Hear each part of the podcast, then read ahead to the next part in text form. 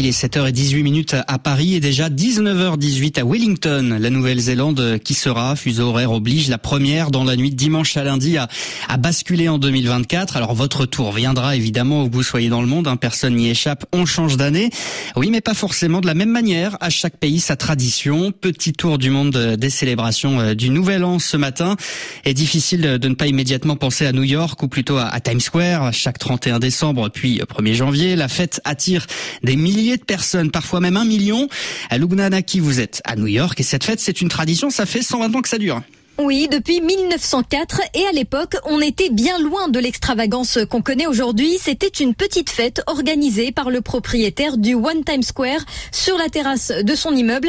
Année après année, la fête s'est élargie. En 1907, la première boule et le premier compte à rebours ont été installés. Aujourd'hui, effectivement, des centaines de milliers de personnes viennent spécialement à New York pour fêter le Nouvel An à Times Square et pour voir la sphère de lumière chuter du haut de son mât de 24 mètres. Eh bien, les visiteurs sont prêts à attendre parfois des heures dans le froid, sous la pluie, sans bouger pour être certains de ne pas perdre leur place. Et bien sûr, il n'y a pas de fête sans spectacle. Cette année, de nombreux artistes sont attendus sur scène, parmi eux Polanka ou encore Megan Thee Stallion. À Lubna, Anaki, à New York. Il y aura beaucoup de monde aussi dans la nuit de dimanche à lundi sur la Puerta del Sol, la porte du soleil, célèbre place à Madrid, là où se trouve la tout aussi célèbre statue d'un ours mangeant des baies. François Musso, vous êtes notre correspondant à Madrid. Alors racontez nous qu'est-ce qui se passe exactement sur cette euh, Puerta del Sol chaque 31 décembre au soir? Eh bien, c'est un rituel bien huilé, un rituel qui paraît figé, inchangé depuis très très longtemps.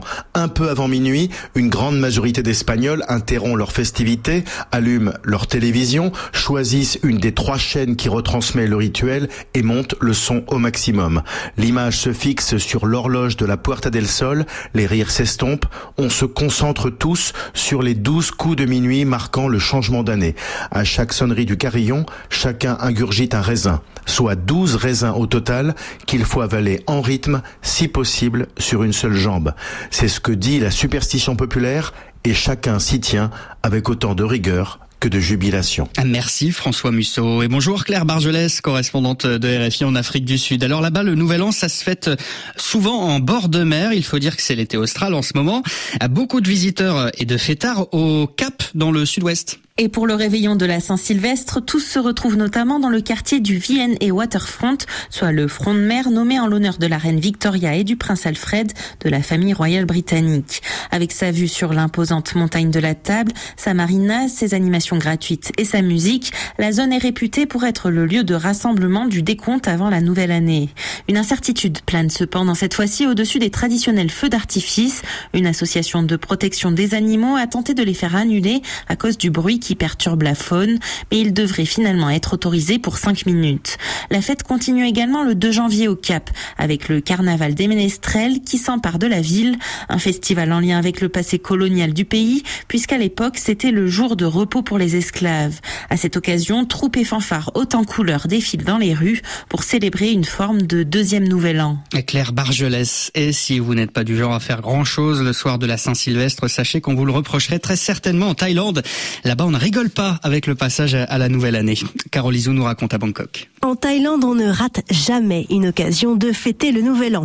D'abord au mois d'avril pour le nouvel an bouddhique, début février pour le nouvel an chinois et bien sûr sur le modèle occidental le 31 décembre. Cette nuit-là, à Bangkok, tout se passe près de la rivière Chao Phraya, épicentre des spectaculaires feux d'artifice offerts pour l'occasion. Les Bangkokais se rassemblent alors à pied ou à moto sur les grands ponts qui surplombent le fleuve. D'autres préfèrent se donner rendez-vous sur l'esplanade des centres commerciaux de la ville. Cette année, la fête promet d'être particulièrement folle, puisqu'après une longue trêve, le gouvernement a autorisé l'ouverture des bars et discothèques de certains quartiers jusqu'à 4 heures du matin. À Carole Izou, à Bangkok, pour refermer ce tour du monde des correspondants.